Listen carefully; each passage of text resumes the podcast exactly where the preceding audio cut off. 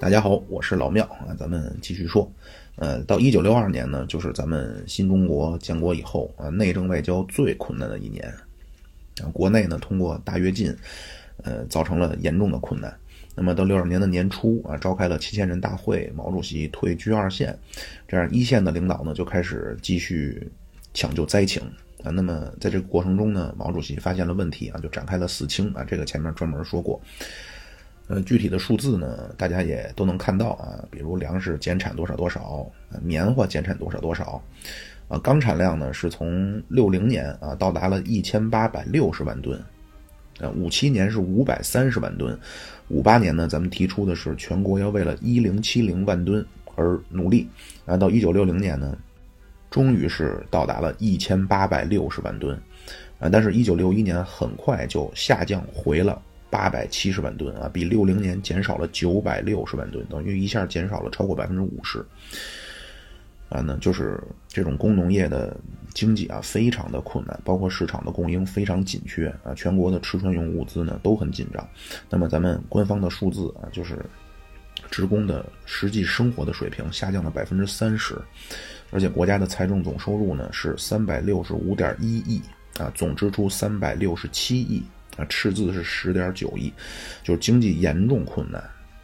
啊！就是在经济学上啊，财政赤字的红线是百分之三啊。咱们改革开放以后啊，都是严格控制在百分之三以下啊，最多的就是二零一九年到达了百分之二点八，但是六一年的财政赤字超过了百分之三啊，并且当时还是中央计划经济啊，所以情况非常严重。那在这种情况下呢，就中国的外交啊，也面临着建国以来最大的威胁。那五零年当然也很紧张，啊，刚刚建国啊，十月份就五零年的十月份，美军就越过了三八线，但是当时背后有苏联，但是六二年情况完全不一样了，啊，中苏的关系就开始恶化，毛主席呢又改了四九年时候提出的一边倒，啊，改了对外政策方针，六二年开始咱们叫两个拳头出击，啊，就是既打美帝又打苏修。啊，到六二年年底，啊，正式说苏联是敌我矛盾了。啊，过去虽然说五八五九年和苏联开始出现不愉快，但是都是人民内部矛盾。啊，毛主席到六二年呢，说对苏联要主动出击，啊，不要害怕紧张啊，不要害怕被边缘化。啊，这个的背景是五九年的一月三号到一月二十一号。苏联部长会议第一副主席米高扬在美国见了艾森豪威尔、副总统尼克松和国务卿杜勒斯。呃，一月二十七号到二月五号，苏共二十一大，在这个二十一大上面，苏联就宣布啊，这种世界战争就是和资本主义的这种决战，把这种决战排除的可能性已经产生了。啊，到五九年的六月，苏联就又撕毁了五七年和中国签订的国防新技术协定。那就是正式拒绝向中国提供原子弹的样品和原子弹的技术。那就是五八年炮击金门以后，赫鲁晓夫是紧急叫停。啊，到五九年正式决定不给了。啊，并且五九年呢，中印边境也出现摩擦。啊，就是达赖在西藏叛乱。啊，那么以当时咱们的力量，完全可以抓住或者击毙。啊，但是毛主席呢就说叫想来的欢迎，啊想走的欢送，啊 就让走了。啊，本来。想的啊，就是达赖出去以后呢，就让他成为呃叫什么煌煌之丧家之犬啊。结果没有想到呢，印度接待了达赖啊。然后第一次五九年八月二十五号，中印边境东段，那印度第一次挑起武装冲突啊。到九月九号，塔斯社发表了一篇，就是俄罗斯的，也就苏联的国家通讯社啊，塔斯社发表了一篇中国和印度边境武装冲突的这么一个声明啊，里边是偏袒印度的。然后紧接着呢，又给了印度十五亿卢布的贷款。那这个当然主要原因还是希望可以拉拢印度，就是印度二战之后叫不结盟，呃，所以美苏呢都在拉拢印度。印度是五五年啊，赫鲁晓夫终于拉拢到印度啊，因为印度毕竟是大国，所以都在争取。呃，那么五五年印度被争取到啊，印度说自己是社会主义国家。啊，但是另一方面呢，印度在美国那边啊，又说自己是民主国家，所以他两边都可以吃到，啊，就是印度这样两边，因为都开始争取他，都开始给他支持，所以印度就开始膨胀。啊，这个印度和中国很像啊，都是主古国，啊，都是近代被殖民，然后战后呢获得了民族独立，民族自尊心也很强啊。那么随着朝鲜战争的爆发啊，中国当时的注意力都在东北，那么印度的尼赫鲁呢就开始所谓东进啊，就是要把中印这个麦克马洪线以南的地区全部占领啊。印度当时是希望长期霸占，然后造成继承事实。但是中国这边呢，就是其实咱们的边疆问题非常复杂啊，建国的时间又很短，所以很多这种东西都没有时间去妥善的解决。咱们的海岸线是一点八万公里，啊，陆地的边境是二点二万啊，中国的陆地边境是世界最长的啊，俄罗斯是不到两万啊，第二、第三是巴西一万四啊，印度也是一万四，但是中国呢？陆地边境最长，而且中国是陆地邻国最多的国家啊！建国的时候，十二个国家接壤，呃，苏联、朝鲜、蒙古、呃，巴基斯坦、阿富汗、印度啊，西金不丹、尼泊尔、呃，缅甸、老挝、越南啊。那么，苏联解体以后，那就是俄罗斯啊，就是哈萨克斯坦、俄罗斯、呃，吉尔吉斯斯坦、塔吉克斯坦啊，那边呢是印度吞并了不丹啊，所以今天中国的陆上邻国是十四个。啊，而且中国边疆这种大量的少数民族啊，咱们是五个民族自治区啊，除了宁夏，剩下全部都在边疆。这种呢叫跨境民族啊，但是大家真的不要总是有这种大汉族主义那一套啊。咱们中国的少数民族的国家认同感和爱国主义啊，是一点不比汉族的差啊。这个是有做过这种调查问卷这种研究。啊，他是问这么几个问题：第一，你是不是在国际体育赛事中更支持你的国家？啊，第二个，你是不是觉得你的国家更有前途？第三个，你是不是更愿意做你现在国家的公民？第四个，你是不是觉得如果世界上其他国家都更像你的国家，世界会更好？啊，这个调查问卷的结果，咱们的少数民族和汉族体现出来的这种对国家的认同感没有任何区别。这个调查结果是这样啊，就是对于爱国的热情，在受教育程度上，啊，受教育程度极低和极高的爱国热情相对低，啊，基本上这就是一个正态分布的曲线。民族性啊，就是汉族和其他少数民族没有任何区别，啊，城市化是城市新移民的爱国热情最高，啊，农村人口和城市就住了几代的人口爱国热情相对低。呃，党性是党员的爱国热情高于群众，那收入是收入最低的和收入最高的，爱国热情最高，啊，中等收入、中高等收入的相对低，啊，年龄是年轻的时候不太爱国啊，然后上升啊，进入中年以后呢下降，到四十五岁以后又开始上升，啊，而且中国的爱国主义的这种，呃，怎么说呢，带来的其他的方面的呢，第一是反民主。啊，第二支持现有体制，第三反对资本主义啊，第四政治的宽容度低啊。当然，大家也千万不要去套去啊。比如说说，哎，你看你受教育程度又很高啊，你又是城城市常住人口，你又没有入党啊，收入你也中等偏上，你又三十多岁，你肯定不爱国啊，肯定不是这样啊。就是说回来，就是中国的边境问题很复杂，但是呢，新政权也很难处理。就是学术上的研究，到七十年代是出于和苏联的这种敌对的宣传。才开始搞的沙俄时期的侵华史的研究，呃，是到八十年代以后啊，中国社会科学院才成立了中国边疆史地研究中心，啊，但是这个主要也是研究中国古代疆域的，啊，就是最近十几年咱们才开始重新重视中华民呃这个中华人民共和国史啊，才真正开始去研究呃新中国和周边国家的领土问题，那当时就完全搞不懂，没有经验啊，并且还背着意识形态的包袱。因为当时觉着呢，全世界无产阶级都是一家啊。最早马克思的设想就是要形成这么一个没有国界啊，这么一个无产阶级的大联盟啊。不管你是黑头发蓝眼睛啊，黑头发黄黑眼睛，还是黄头发蓝眼睛啊，只要你亮出镰刀斧头的纹身啊，大家国际歌一唱啊，大家就是自己人啊。所以对于像苏联啊、像朝鲜啊、越南，你很难去跟他去搞这种国界的划分。啊，这儿正好可以说一下啊，就是咱们新政权建立那块没有说这部分啊，现在刚好补上。而且呢，这个和中印和将来咱们说中苏啊，包括可能未来再说中朝啊，这个也都有关系啊。我刚刚也临时的去找到了材料。那么咱们新政权的历史遗产大概可以分成来自三个时间段的。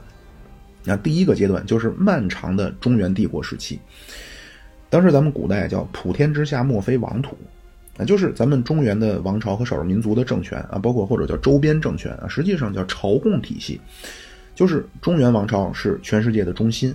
啊，你们其他都是受我们伟大的中华文明照耀的，啊，但是这个其实是事实，嗯，日本。呃，朝鲜半岛、越南啊，包括琉球啊，这些凡是看到用筷子的啊，会汉字的，实际上都是接受了中华文明的洗礼。啊，那么在古代的漫长的两千多年当中啊，中原王朝最大的敌人实际上是来自北方的少数民族游牧政权，而且呢，实际上大家可能一听有很多啊，但是实际上只分成两支，一支叫匈奴，一支叫东胡。那其实很好记啊，就是除了秦汉时期打的那个匈奴是匈奴，剩下的全部属于东胡系统。啊，这个匈奴人呢是发源于西伯利亚啊，然后进入了今天内蒙、山西一带啊。他们和咱们啊，就是根据司马迁的说法啊，匈奴和华夏叫同根同源。那到了秦朝时期呢，匈奴人到了今天河套一带啊，秦朝大将蒙恬啊北击匈奴。啊，同时呢，东湖这个时期也迎来了蓬勃的发展啊。东湖就是胡人啊，洛杉矶胡人，因为他们生活在匈奴以东啊，所以叫东湖啊。战国时期呢，东湖号称空闲之士二十万啊，就赵武灵王胡服骑射啊，学的就是他们。那到秦汉这个大概朝代更替的时候，呃，匈奴东胡呢爆发了大战啊。当时匈奴的冒毒单于啊，就是写出来是冒顿啊，重创了东胡啊。这样东胡呢就迁去了乌桓山和鲜卑山啊，去去猥琐发育啊。后来呢出来了两个，就一个就是曹操打败的那个乌丸啊，还有一个就是后来五胡乱华时期，包括后来慕容复他提到的，就他们家就是鲜卑啊。所以匈奴呢。一时间称霸了北方啊！白登山汉高祖险些丧命啊！所以汉族呢先开始和亲啊，终于到了汉武大帝啊，霍去病叫封狼居胥啊，就是追杀匈奴到狼居胥山啊，今天蒙古国境内啊，霍去病在狼居胥山祭天啊，一直打到贝加尔湖啊。咱们一说封狼居胥啊，就是北击游牧民族啊，然后立下不世奇功的啊，包括得能祭天的。其实，在漫长的咱们的历史当中呢，没有几个人啊，一个霍去病，啊，窦宪，啊，就是打北匈奴的，后来，啊，李靖，呃，蓝玉，包括朱棣，啊，明成祖，都是打到狼居胥山，啊，朱棣和蓝玉是打到贝加尔湖，啊，明朝当时叫捕鱼儿海，啊，霍去病是重创匈奴，啊，所以后来呢，匈奴分裂，啊，南边的呢叫呼韩邪单于就归附了汉朝，北边呢郅支单于就继续，呃，负隅顽抗。到了东汉，啊，窦宪联合南匈奴乌丸，啊，在燕然山刻石记功，啊，北匈奴这样就消失在了中国的历史当中。南匈奴是一直到五胡乱华，啊，五胡乱华第一个建立政权的就是南匈奴的刘渊，啊，他建立了前赵，前赵手下一个大将叫石勒，啊，后来石勒呢建立了后赵，啊，他的弟弟叫石虎，啊，这个石虎是第一个基本统一北方的。这个五胡乱华听着很乱啊，其实基本统一北方的，就是可以按照波次记啊。最最早的就是后赵的石虎，然后是前秦的苻坚啊，然后就是北魏拓跋圭。啊，那随着北匈奴被灭，南匈奴归附中原啊，那么塞外的东胡的乌丸就崛起了啊，但是很快呢就被曹操消灭了。乌丸不行了啊，那么鲜卑就起来了啊。那么五胡乱华当中呢，鲜卑就分成三支啊，一个叫拓跋氏，就是拓跋鲜卑啊，宇文鲜卑和慕容鲜卑。这个拓跋氏就是后来的北魏啊。这个拓跋氏内部孵化出来两个民族啊，一个是柔然，一个是突厥啊。这个柔然人是拓跋鲜卑的奴隶啊，突呃这个突厥人是拓跋鲜卑的内部打铁的。啊，这个是拓跋鲜卑，呃，慕容鲜卑就是《天龙八部》里边那个慕容复老说的他们家那个先祖，啊，是前秦收复了北方，但是淝水之战战败了，那北方就又分裂了，其中崛起的一个呢就是拓跋圭，另外一个呢就是慕容霸，那这个慕容霸是当时的世间啊第一勇将，啊，东晋的桓温啊北伐三三次北伐，曾经第二次收复了洛阳，啊，但是呢是不敌慕容霸。啊，但是慕容霸呢，因为家庭内部的矛盾啊，他在前燕被排挤啊，就投奔了前秦。但是呢，被当时苻坚身边的诸葛亮啊、王猛啊，这个人就就是咱们说球的那个王猛老师，就是那两个字，啊，王猛施了个金刀计。啊，当然这个就就不展开了啊。总之，慕容家当时确实是人才辈出啊，前燕、后燕、东燕、西燕啊，全都建立过。这个慕容霸建立的就是后燕，有有点混乱啊。那么突厥崛起啊，突厥是建立了大突厥汗国啊，就是之前匈奴系统的都叫单于啊，东胡系统叫大汗了啊，建立的国家也叫什么什么汗国啊。那么这个阶段呢，慕容鲜卑西迁啊，到了今天青海一带啊，就是所谓咱们叫突厥浑啊，并且呢，这个突厥崛起啊，突厥的内部在东边又兴起了三个部落，一个叫市北，一个叫漠河，一个叫高句丽。那么突厥崛起的时候呢，就正好赶上了咱们的隋唐啊，唐朝李世民啊，就让大将李靖、李基啊，这个李靖就是咱们小说啊说的风尘三侠啊，李靖、红拂女、裘染客啊，李基就是《隋唐演义》里边徐茂公啊，你评评书里边一说啊，是个道人啊，咱们传统的这种啊评书啊，这军师都得是道人啊，从姜子牙、那诸葛亮、呃徐茂公、刘伯温。啊，出场都是头戴鱼尾冠啊，身穿青布道袍啊，手里边摇着羽扇，啊，这个徐茂公就是瓦岗寨这个徐三哥，本名叫徐季，啊，他是呃姓徐名季，字茂公，啊，茂公徐季住南阳，奏请冈山西魏王，啊，他住那个地儿都跟诸葛亮一样啊，都住在南阳，但是这个徐季就真实上的历史当中，这个徐季不是道人啊，他是一个青年将领。因为革命功劳太大啊，所以赐姓李啊，所以叫李基啊，李靖、李基啊，大破西突厥。啊，最终呢，李世民对于少数民族呢叫讨伐加安抚。啊，这个和汉武帝又不太一样。啊，因为李世民自己就是李唐本身自己就有少数民族血统，所以对于少数民族呢，采用叫机米怀柔政策。啊，要让少数民族臣服于大唐。啊，所以李世民呢被少数民族叫天可汗。啊，那么刚才说了，突厥内部啊兴起这三个，其中这个市委啊就是蒙古人的祖先，啊漠河就是女真人的祖先，包括契丹、高句丽啊纷纷臣服啊，再加上南边的越南啊，唐朝当时建立六大都护府啊，安西、安东、安北、安南啊，包括单于都护府、北庭都护府啊，到唐朝末期呢，契丹崛起啊，就建立了辽，那么黑水漠河的后人呢，建立了女真啊，就是金。那拓跋鲜卑内部的突厥人和柔然人糅合出来的一个小部落叫市北，呃，从大兴安岭以南就到了呼伦贝尔草原，建立了一个部落呢，叫蒙兀市北。那其中的后代呢，一位英雄啊，叫何不勒汗，建立了蒙兀国。啊，这个何不勒汗的儿子叫俺巴孩啊，俺巴孩汗的儿子就是铁木真。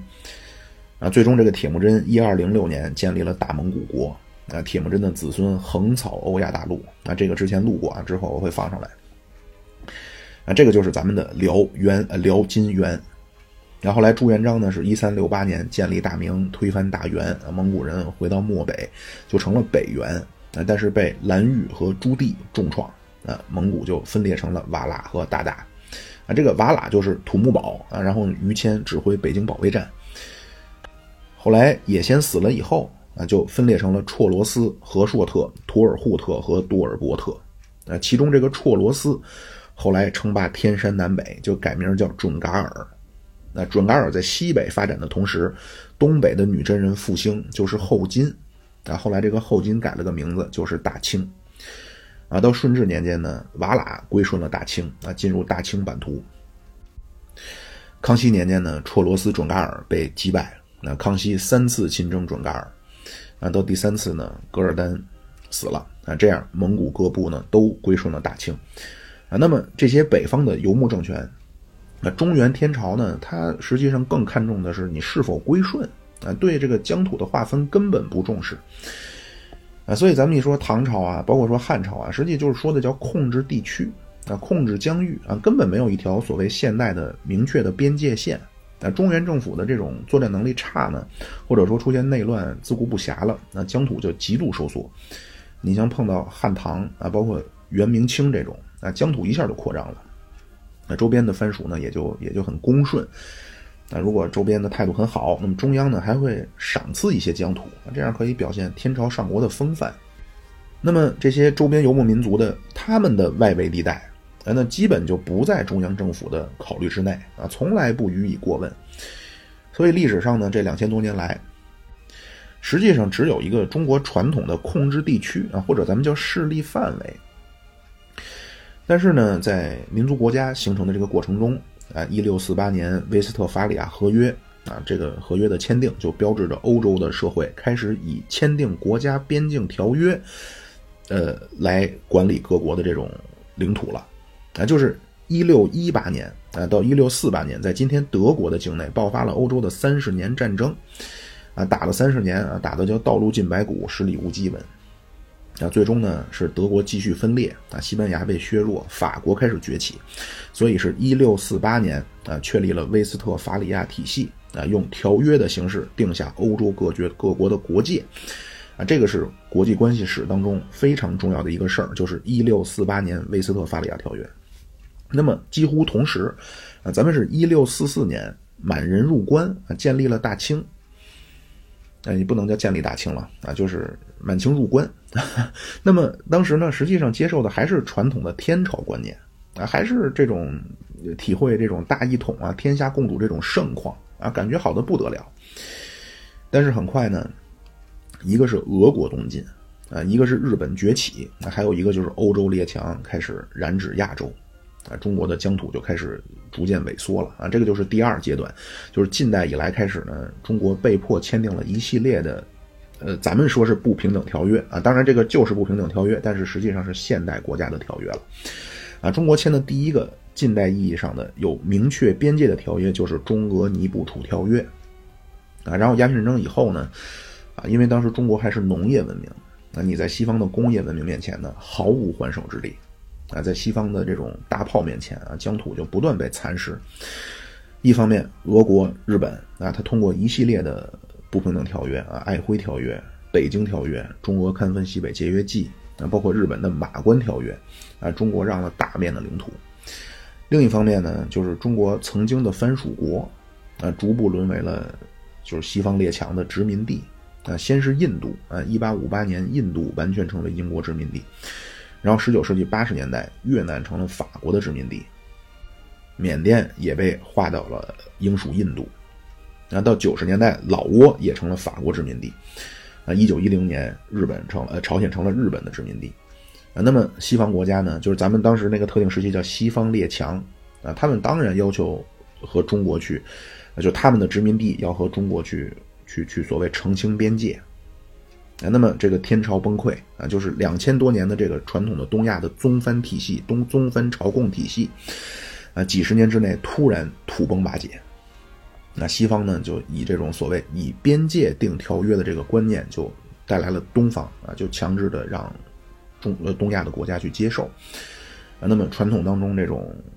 比较含糊啊、比较模糊的这种天朝和。外藩所谓控制势力范围的这个东西，慢慢也就变成，呃，近代意义上的国际边界了。啊，这样中国的这个所谓领土属性就完全变化了。啊，到第三阶段就是一九一二年中华民国成立以后，那中国呢在形式上成为了一个现代的民族国家，啊，那么自然对边界的认识也就不一样了。啊，咱们国父最早就驱除鞑虏，恢复中华，啊，但是这个完全不是一个就是有现代的这种。呃，有现代意义的政治口号啊，或者叫革命纲领啊，这个完全就是朱元璋反元的口号啊，和后来天地会反清复明的差不多一个性质。但是后来呢，这个国父在摸索当中啊，突然被启发，提出了五族共和啊，这个其实是清朝人自己提的，啊，就是慈禧老太太啊，她当时派了一个代表团去西方考察宪政，啊，最终在这个报告里边说呢，说叫满汉之界宜归大同。啊，是满族人最先提出啊，满汉人民皆平等啊，他们自己去宣传这种五族大同啊。那么国父呢，觉得这个对革命有用啊，就拿来了，所以就提出了叫五族共和。那之后呢，又提出了中华民族这个这个概念啊，这个这个真的是了不得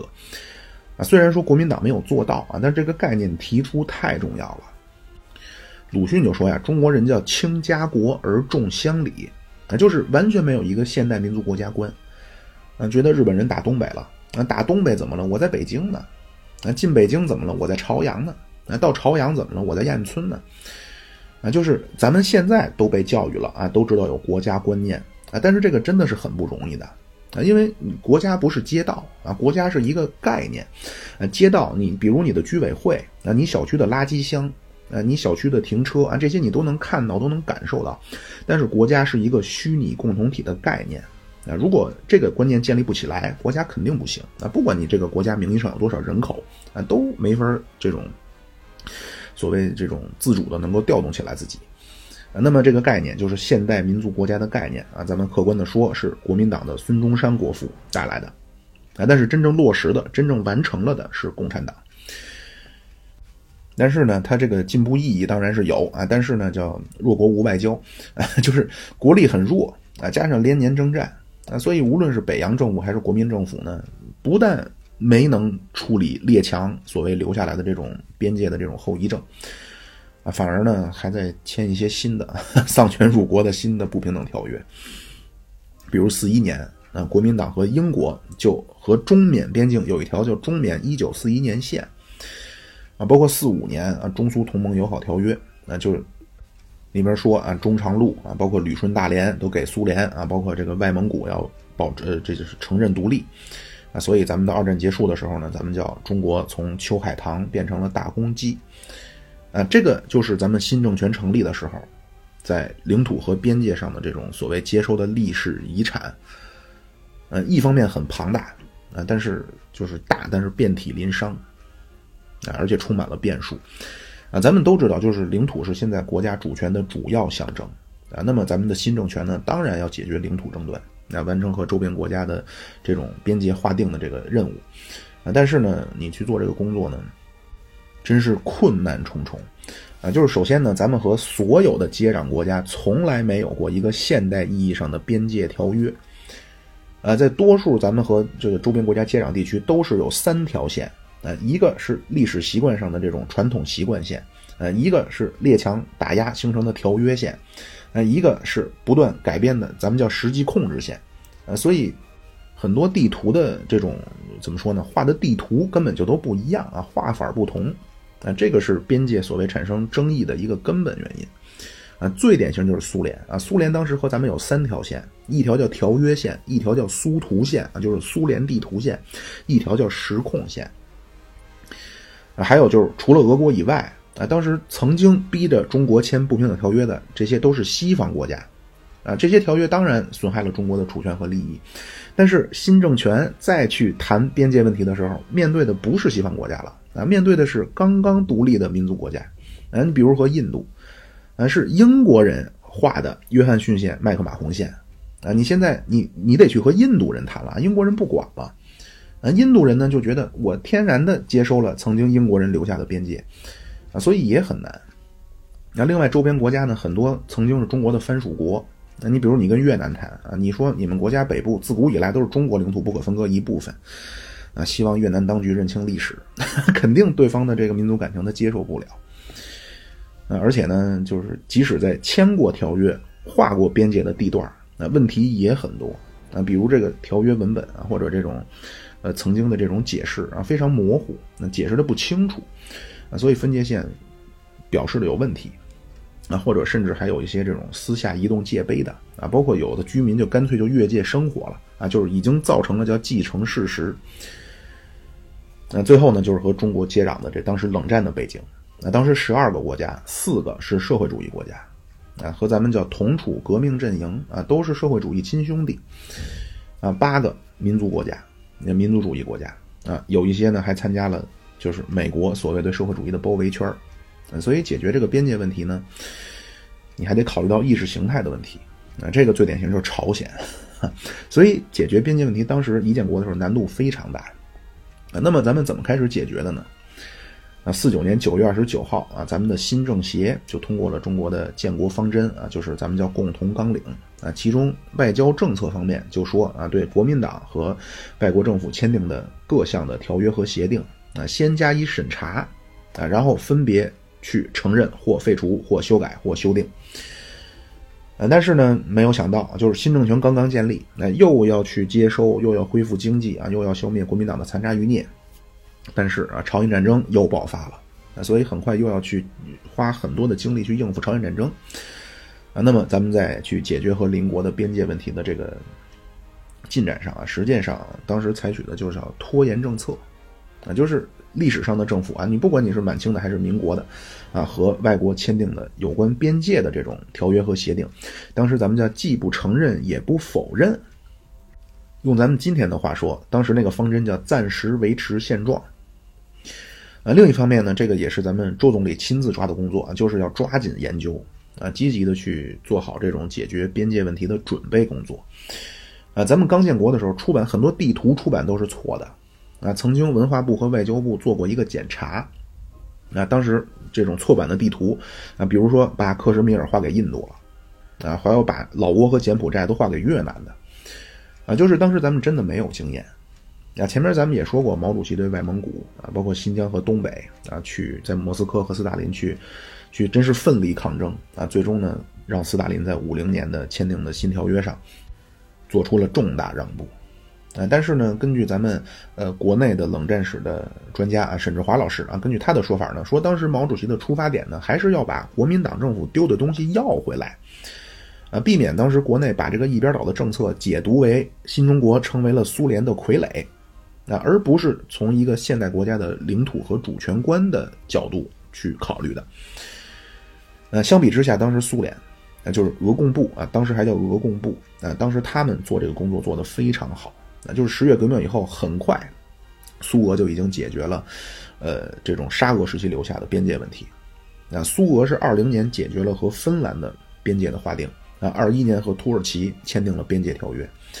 就是名字还没有改叫苏联啊，领土的争端就基本解决了。那咱们新政权着手处理边界问题呢，其实很大程度上是被迫的。啊，到五十年代中期啊，当时为了保障已经开始这种大规模的建设啊，能够顺利进行，同时呢，也为了应对美国的所谓孤立政策，当时的说法呢叫打破帝国主义的对华包围圈。啊，所以中国提出了一个新的外交政策，叫和平共处，啊，就是要积极的去创造这种稳定的周边环境啊，这样能够争取更多的亚非国家的支持，啊，所以这个其实和赫鲁晓夫的这个苏共二十大上面提的三和政策没有区别，啊，到五五年四月啊，周总理在万隆会议上就郑重宣布啊，中国的革命不是外部输出的，中国的革命也不会向外输出。啊，那么关于边界问题呢？当时周总理说啊，说中国呢现在和十二个国家接壤，啊，和一些国家的一些边界呢还没有划定啊，所以我们准备呢和友好邻邦去，呃，先维持现状啊，对一些还没有明确的边界呢，我们是非常坦荡的承认它尚未确定啊，而且我们的就是中国的政府和人民呢，保证绝不越界一步啊，如果一旦发生这种事儿啊，我们非常愿意去。自己去做自我批评啊，并且我保证我们的人民和政府都立刻退回，啊，至于怎么和周边的邻国来划界呢？当时周总理说，只能采用和平的办法啊，如果谈一次谈不拢，就再谈。那就是说实话啊，真的，咱们中国人是当然是有蔫坏的啊，但是总的来说啊，咱们中国人非常善良，而且呢，自古这种 天朝上国啊，所以外交上真是表现出的风度是非常大的。但是啊，这个周总理四月刚刚释放了善意啊，十一月中缅啊两边的军队啊在边界就这个地方叫黄果园啊就发生了交火啊，这个很多人研究就中缅的边境问题，其实大家不太重视啊，但是问题很多啊。到第二年一九五六年二月啊，中苏在伊犁附近这个地方叫英塔尔啊又发生了纠纷啊，双方是鸣枪示警。啊，所以到五七年的三月十六号呢，周总理在全国政协会议上就说啊，说过去采取这个维持现状的这个政策呢，当然是必要的，是恰当的啊，但是这个叫权宜之计啊，不是长远政策，不能这么永远的拖下去。那在这段时期里呢，咱们敬爱的周总理啊，亲自研究了这个中缅边境的历史资料啊，并且做出了所谓的处理纠纷问题的原则。那五六年十月三十一号。呃，中央就下发了一个关于中缅边界问题的指示。那五七年三月十六号和七月九号，周总理，呃，两次讲话啊，一个是在呃政协的全体会议，一次是人大一届四次会议，那去说这个关于中缅边界问题的报告。啊，这两个问这这两个报告原件是没有发表的啊，但是咱们是有学者研究的文章都有提到啊，这个叫二手史料啊，也没有问题。啊，这三个文件啊，就明确了中国解决边界问题的基本原则和方针。啊，首先呢，处理这个边界问题的依据和目标啊，是要实现中国的国策。啊，当时中国的国策是什么呢？第一，争取世界局势缓和，保证国内的经济建设；第二，和周边国家和平相处。啊，打开帝国主义的侵略和包围的缺口。第三，坚持和保护国家的正当利益啊，并且要防止大国主义情绪。那么，处理边界问题的基本方针，那根据中国的和平外交的政策，叫通过谈判解决纠纷，啊，划定边界不能用武力改变现状。那解决边界纠纷的办法，啊，叫按照国际法的一般原则处理。这个国际法的一般原则是什么呢？就是一个新政府成立啊，那么旧政府签订的条约这种政治性的东西，嗯，可以不继承，但是边界的条约必须得继承。啊，如果要进行调进行这种边界的调整之后呢，是要重新去协商。啊，所以因为中缅的这个事儿啊，咱们接下来的这个基调就定下来了啊，你不能说。呃，当然这个话呢，大家就听一听就好啊。就是这是当时咱们说的说法啊。我认为从道理上也没问题。你不能说这个地方自古是中国的啊，所以这个地方就是你的啊。你必须，如果在近代你的旧政府签订过什么什么条约，你必须要尊重这个条约啊。如果你和这个国家呢想要就边界问题做出调整，必须要重新再谈啊。这个就是前面咱们提到的咱们新政权背到的这个包袱。那这个没有办法，因为中缅问题呢，咱们这个基调就定下来了。另外呢，最后就是关于所谓谈判的一个基本原则啊，这也是当时周总理三份报告里边的一个基本精神，啊，一个呢是说，只要是国民党实际控制的或者管辖的范围，必须寸土不让。那另外呢，就是和必须要考虑到和邻国的这种现状啊，在平等互利友好的基础上去解决问题。那就是其实，在周总理的这个主持下呢，这个所谓处理问题的这个方针和原则啊，这是是比较合理的。啊，那么周总理就提出呢，先从缅甸问题入手，然后在未来的五到十年里陆续解决和陆地邻国的边界的问题。啊，这样五八年呢，解决边界问题的准备工作就正式铺开了。啊，四月二十五号，外交部就向全部的边境的省发了一个通知，啊，要开始逐步的解决和邻国之间的边界问题。啊，并且必须要求各省要指定专人配合有关部门去做，比如像资料的收集啊，包括做这种历史的研究。这样呢，一九五八年的七月十二号，国务院就成立了一个边界委员会，啊，从外交部、国防部、内务部、科学院、呃，民委，包括国家测绘局，啊，以及总参啊，都派出人去成立这个部门啊，直接隶属国务院的外事办公室，呃，任务是全面规划呃划界工作，有组织的去进行调查研究、收集资料、实际勘探啊，并且提出谈判的方案，啊，最终实现就有步骤的解决边界问题。这个边界委员会第一次会议啊，就说现在呢，和社会主义国家的接壤是一万三，那一万三千公里，那几年来呢，或多或少有一些纠纷，啊，双方的边民呢，产生了一些这种所谓对生活的影响，啊，叫积极的方针啊，通过协商争取在五八年解决中蒙的边界，五九年解决中苏、中越、中朝的边界，啊，那么和资本主义国家接壤的七千公里，其中未定界的占一半。那么，和资本主义国家不明确的呢？当时计划是在未来的两到三年里，先搞清楚情况，啊，然后按照中缅、中印、中阿、中克啊，就是克什米尔啊，按照这个顺序用五，再用五到十年逐步解决。啊，所以五八年八月八号，国务院发了一个通知，就要求边境的省成立边界工作小组啊，去负责呃本省相关的边界工作。那十二月十三号，周总理亲自审批，呃，中央又发了一个关于加强边界工作的指示，里边提到，比如说，呃，现状是什么什么样啊，包括咱们处理这些问题的困难是什么什么样，但是呢，呃，又，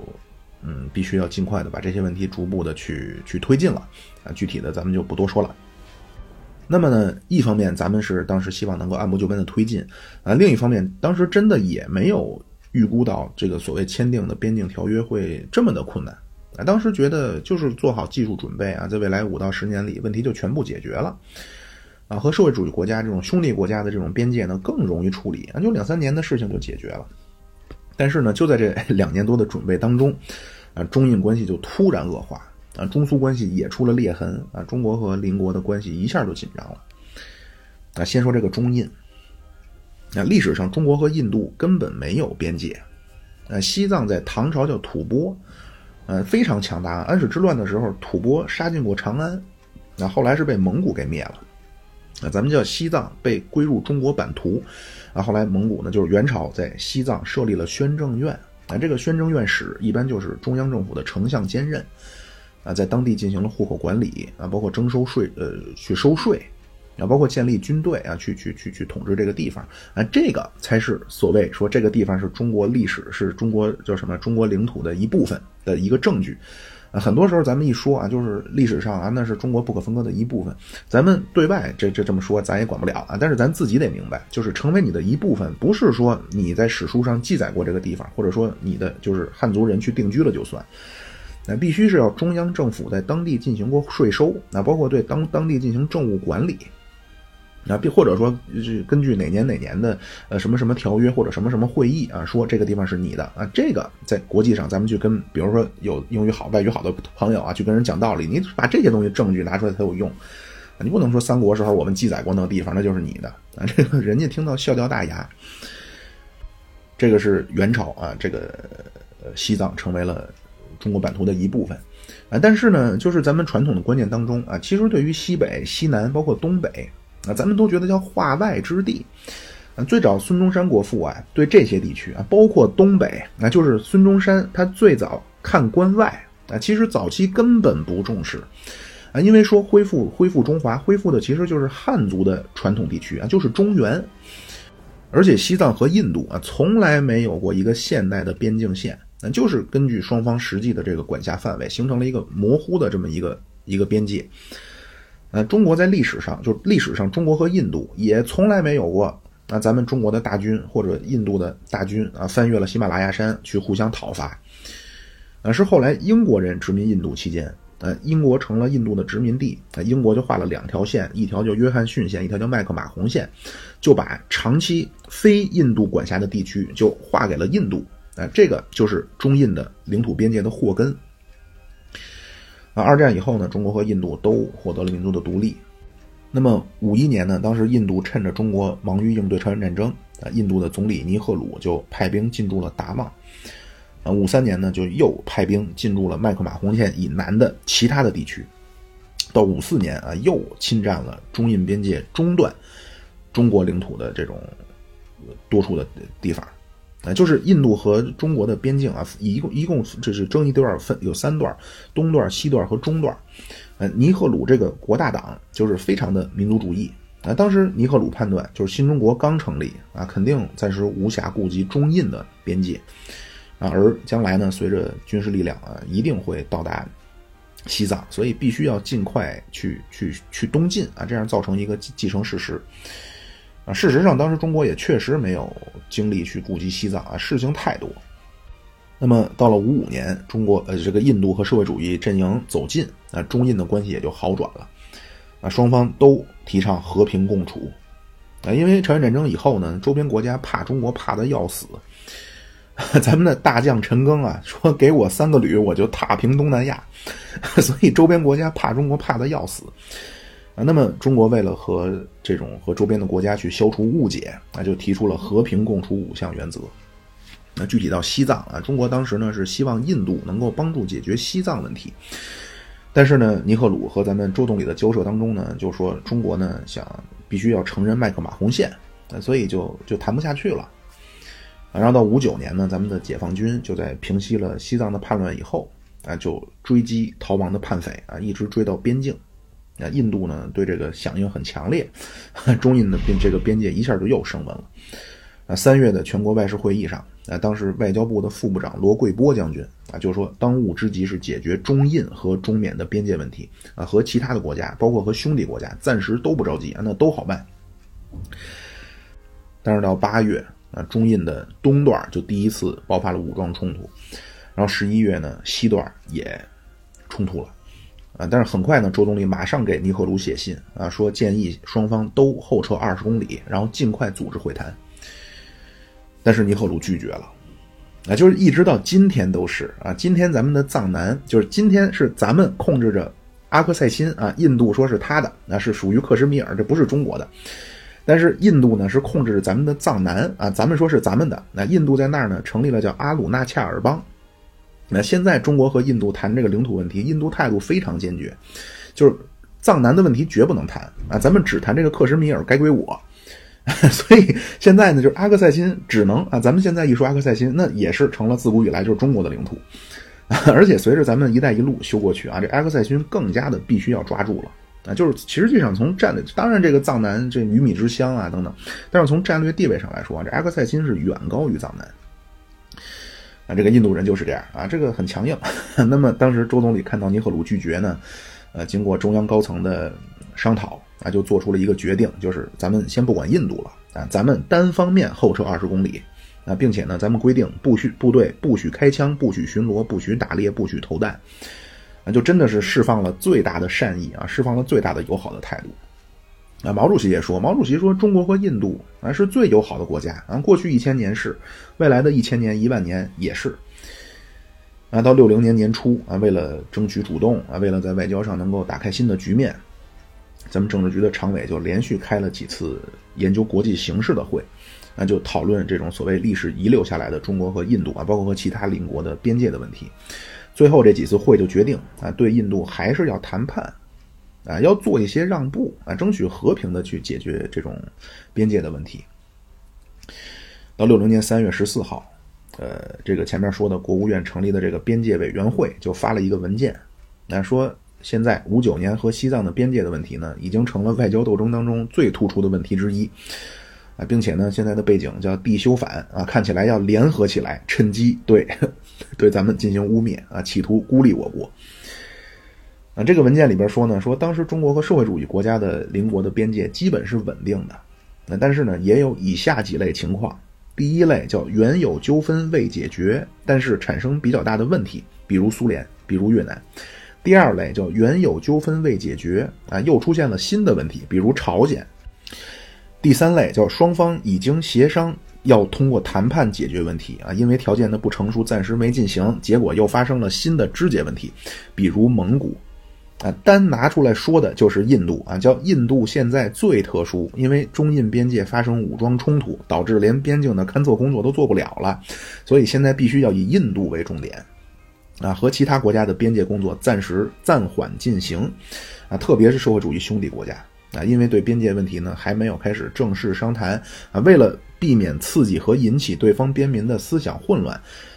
边界委员会说啊，说各地的勘察测绘工作要以隐蔽的方式进行，就是就是咱们的政府啊最初设计的去处理边界问题的这个原则和方针啊，就是和平共处的呃政策的基础之上啊，叫平等合作、互谅互让啊，要用谈判的方式啊去解决这些问题。再加上呢，这个两大阵营啊，这个冷战的背景，一方面呢，咱们需要去突破帝国主帝国主义的层层包围圈啊，另一方面呢，也要缓和和周边邻国的这种紧张关系啊，所以咱们在和周边国家的这种交涉和谈判当中啊，中国真的是几乎没有例外的全部主动啊，当然也有一些被动的，就是做出了让步啊。那么六零年九月十六号，周总理访问新德里啊，去斡旋这个事儿。但是尼赫鲁不但拒绝谈判，而且第二年突然新宣布了一个啊，叫前进政策，就是向东北挺进。到一九六二年呢，就开始在中印的边境去部署大量的据点。那所以九月十七号呢，中国发布了一个外交照会，说如果如果印度一意孤行，妄图用武力扩张领土，中国将坚决自卫，并且后果由印度全部承担。啊，周总理同时也发了一个声明，说只要还有一线希望，绝不放弃和印度和谈。但是当天，印度又派遣了一个王牌部队，叫红鹰啊，这个是二战时期英国第八集团军，就是蒙哥马利手下的啊，参加过阿拉曼战役，啊，军长叫考尔将军啊。印度派出红鹰在中印的东段啊开始前进，啊，根据尼赫鲁的这个计划呢，要向北推进到麦克马洪线以北的十一公里。啊，当时咱们的呃西藏军区的司令张国华啊，是六二年的年初开完了七千人大会就没有走啊，就留在了北京，就组织了一个军区前线指挥所。啊，这个考尔将军是十月四号到前线，啊，十月十二号，尼赫鲁进行了战争动员，说要把中国的侵略者从东北抹出抹去。十月十三号，张国华到达拉萨啊，准备去去迎战。那这个就是西南。呃，西北是和苏联。那六二年的五月二十九号爆发了伊塔事件，那就是在新疆的伊犁和塔城，大量的中国人跑去了苏联，七万多人。那里边有的是有苏侨证的，啊，但是多数都没有，就是拖家带口的，带着牲口就去苏联了。啊，这个的背景呢，就是当地的哈萨克，包括维吾尔族啊，实际上他们的血缘，包括文化上啊，都是和中亚更更更近。啊，而且五零年当时新疆解放以后呢，啊，当时没有课本啊，所以毛主席呢就让新疆军区的党委书记赛福鼎啊去苏联要了课本啊，当时觉得意识形态上要重新去树立。啊，但是没有想到呢，你学了苏联的课本，当地人的这个国家意识就就很淡漠啊，因为人家的课本肯定进行都是苏联的公民教育，啊，就就就混乱了啊，就很多人他也闹不清自己是中国人还是苏联人了，啊，而呢，就是中苏蜜月期当中啊，中苏的边界根本就不设防，那苏联呢也就会给一些就是和中亚有亲属关系的人颁发了就所谓叫苏侨证，啊，随着五九年开始恶化。啊，很快又进入了困难时期啊！苏联在伊犁的领事馆就开始去宣传啊，说苏联怎么怎么好啊，土豆烧牛肉啊。当时 苏联当时宣传就是苏联生活怎么怎么好啊，顿顿是土豆烧牛肉啊。所以土豆烧牛肉呢，咱们管这个叫苏修菜啊。所以六二年呢，这个七万多人就跑去苏联了啊，苏联人也很欢迎啊，给了钱，给了吃的啊，就并且安排呢都去集体农庄去劳动。啊，这一下就是中苏关系在六一年的回光返照之后，就又开始急速下降。啊，后来到六三年，就是中苏彻底就会谈了一次。